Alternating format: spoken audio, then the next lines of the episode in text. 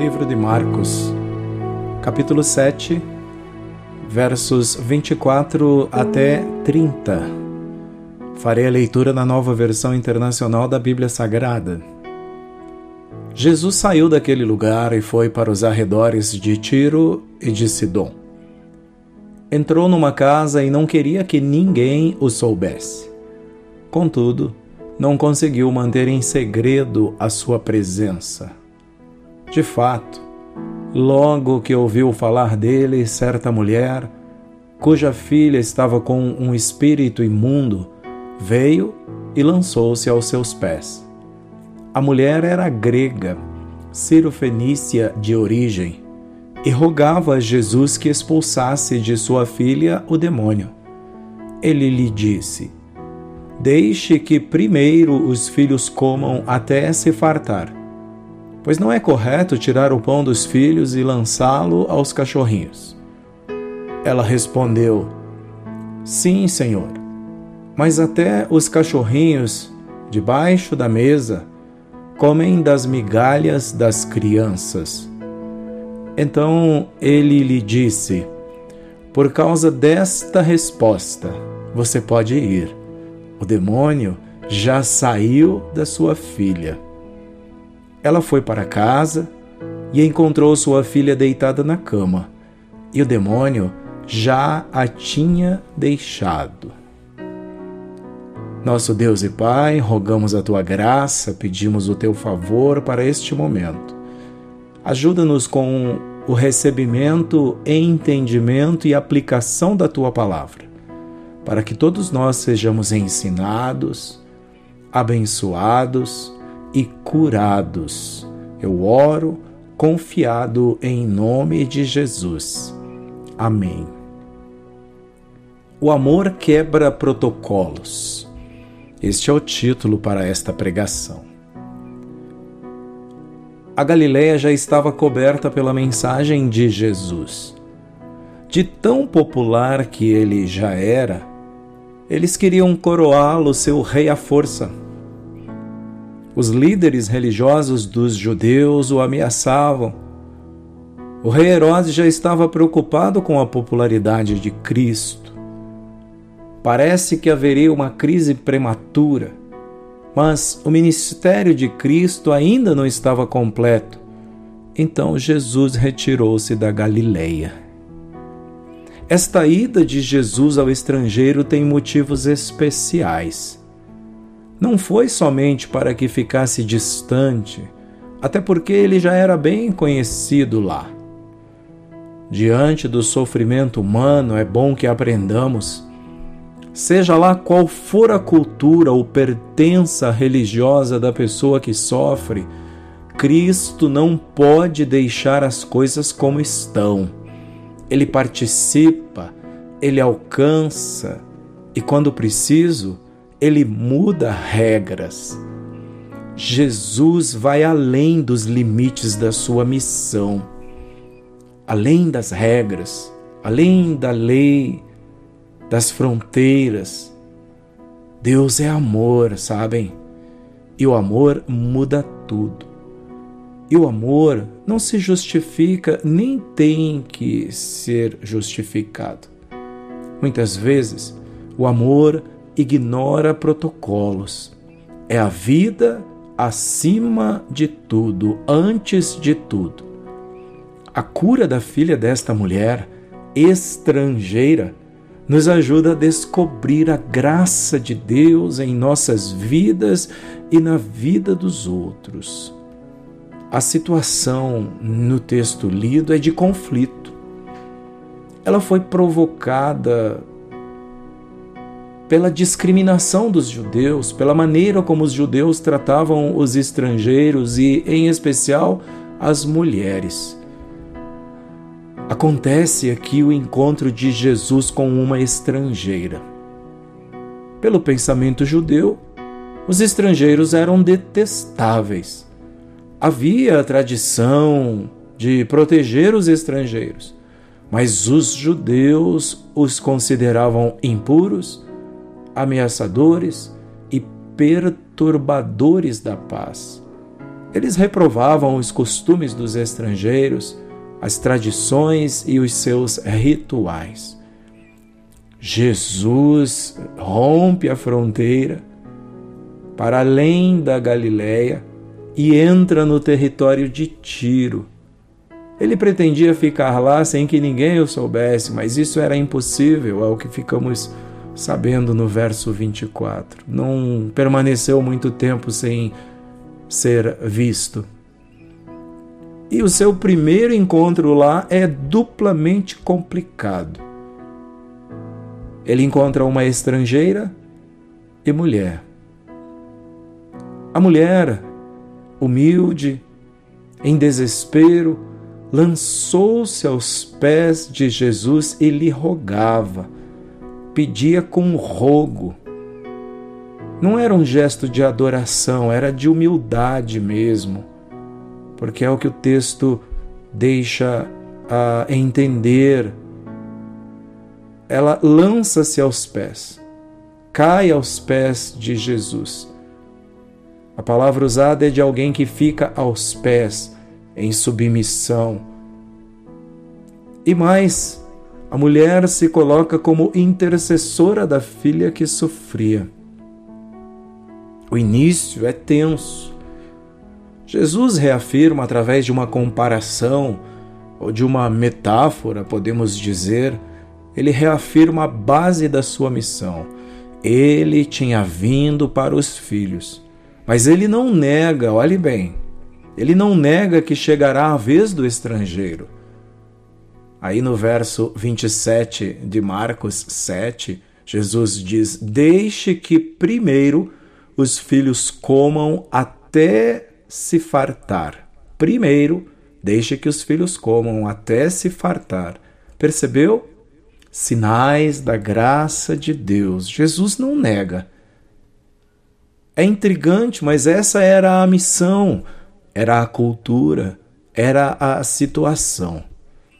A fala de Jesus representa a atitude e a mentalidade excludente dos judeus, que excluía, que não se sensibiliza e não atende à necessidade de uma mãe e de sua filha doente. Manter a pureza ritual poderia impedir que Jesus se sensibilizasse e se solidarizasse com a mulher estrangeira. Jesus lhe diz: não é correto tirar o pão dos filhos e lançá-lo aos cachorrinhos. Embora tenha falado de forma mais amena, ele usou a palavra cachorrinhos, referindo-se àqueles que ficavam embaixo da mesa, comendo migalhas. Ele não se referia aqui aos cães de rua. Esse, na verdade, era o discurso do judeu da comunidade.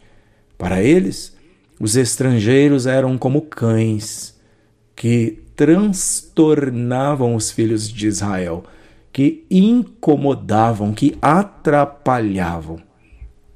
Pode ser que Jesus estivesse provocando a mulher, tentando despertá-la, talvez, para uma espiritualidade, experimentando-lhe a fé.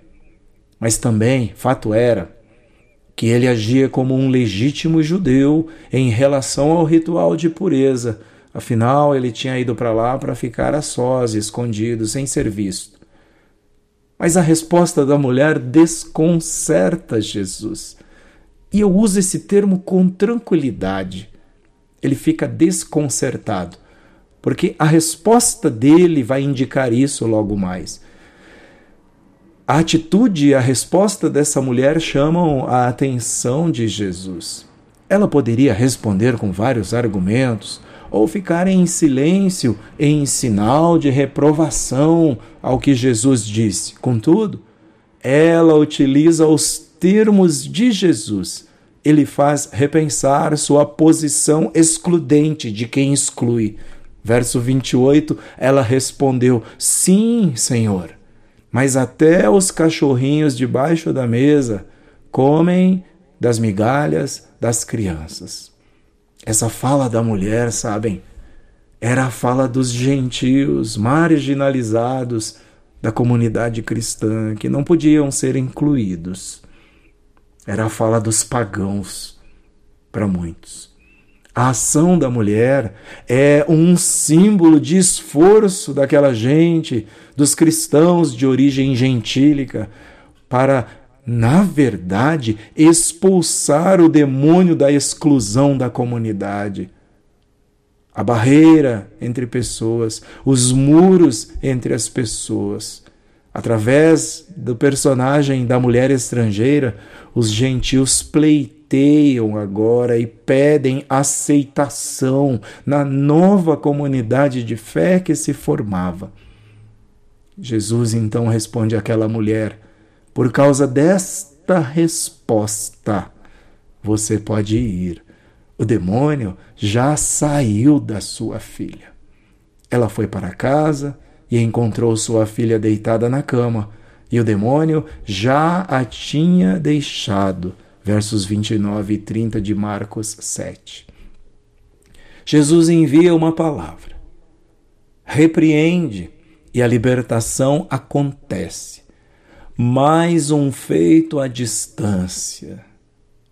Ele envia uma palavra. Porque Jesus não está aprisionado numa caixinha agindo sempre do mesmo jeito, da mesma maneira.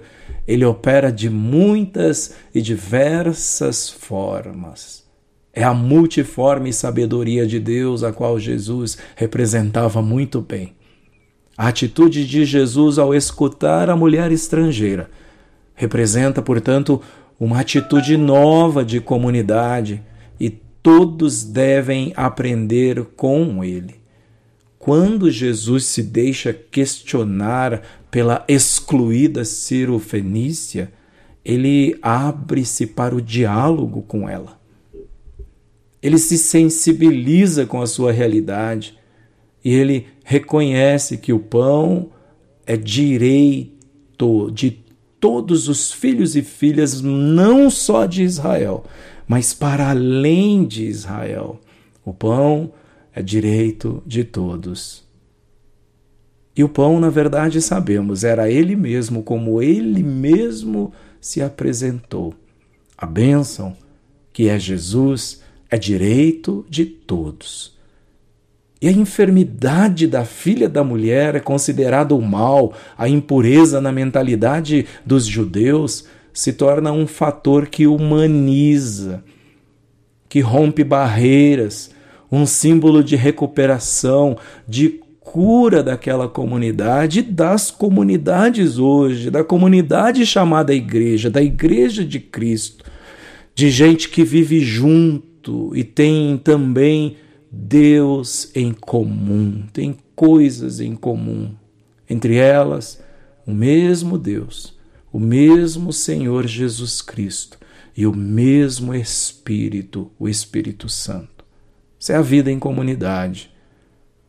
Esse relato do Evangelho era um convite à comunidade cristã para uma atitude nova de retribuição, de acolhida para além do povo judeu. Isso pode ser bem visto nas palavras de Jesus a um doutor da lei chamado Nicodemos, a um homem que o procurou. Porque Deus amou tanto o mundo que deu o seu filho unigênito. Lá em João 3,16, Deus amou o mundo, disse Jesus a Nicodemos. É uma luta que se arrasta por nossos dias.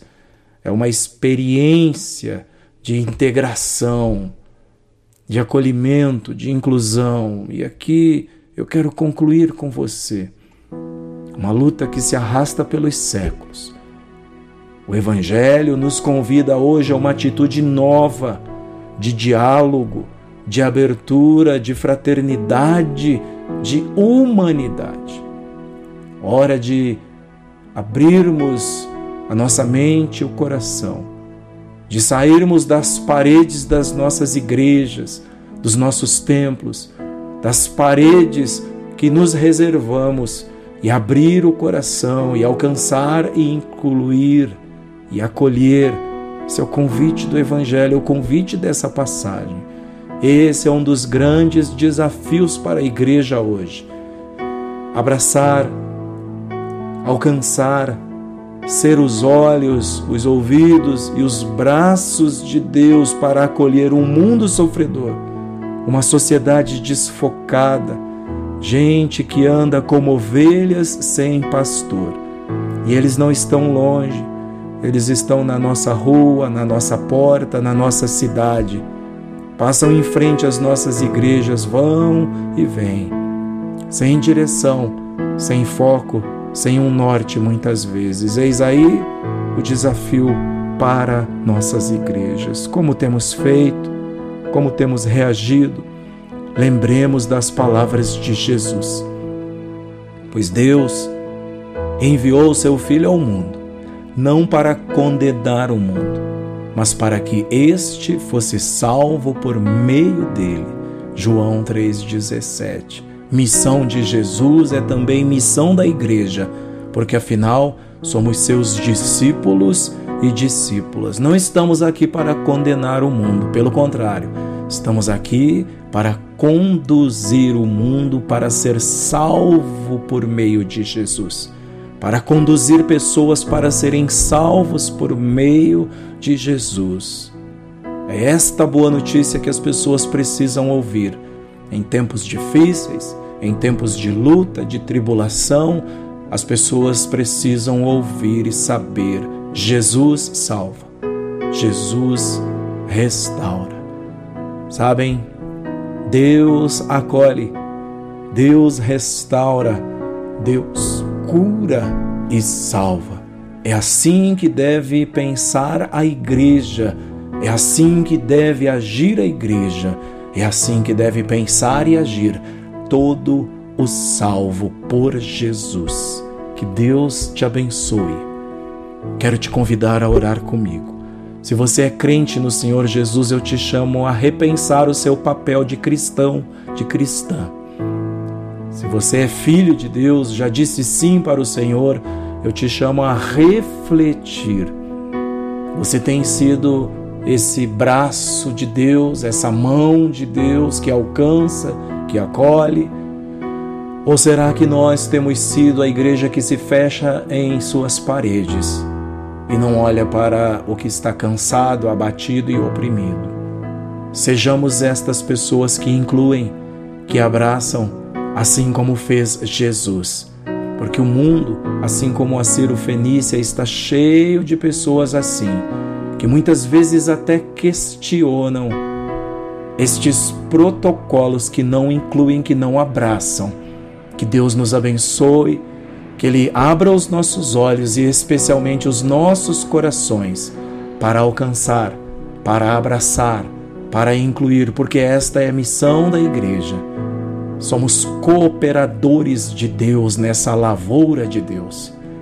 Senhor, eu te agradeço por este momento, te agradeço por esta palavra Obrigado por nos trazeres à reflexão, por nos fazeres parar, refletir e pensar nosso papel, nosso papel enquanto crentes no Senhor Jesus. Fomos chamados com um propósito, fomos chamados para sermos sal e sermos luz. Oh Deus, ajuda-nos a isso. A igreja precisa ser sal, a igreja é o tempero do mundo. Ajuda-nos, Deus. Não é fácil, mas o Senhor nos capacita para isso. Não é fácil, mas o Senhor pode nos encorajar, nos animar. Eu oro pelo meu irmão, pela minha irmã que está comigo aqui, que ouve esta ministração, para que ela e ele sejam encorajados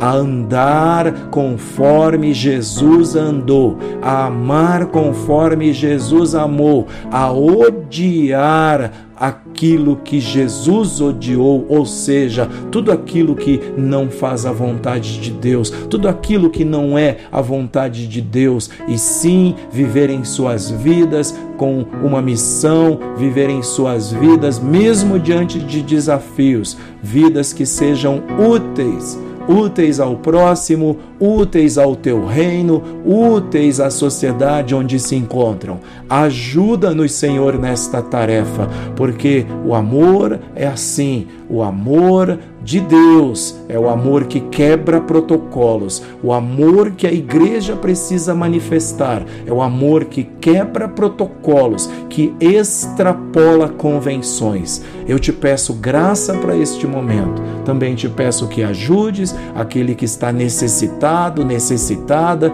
que está enfermo, angustiado, ser com eles cura, liberta, abençoa, Senhor. Dá uma noite de descanso, uma noite de paz, orienta, clareia a mente, clareia o pensamento. Em nome de Jesus, eu te peço e te agradeço. Amém.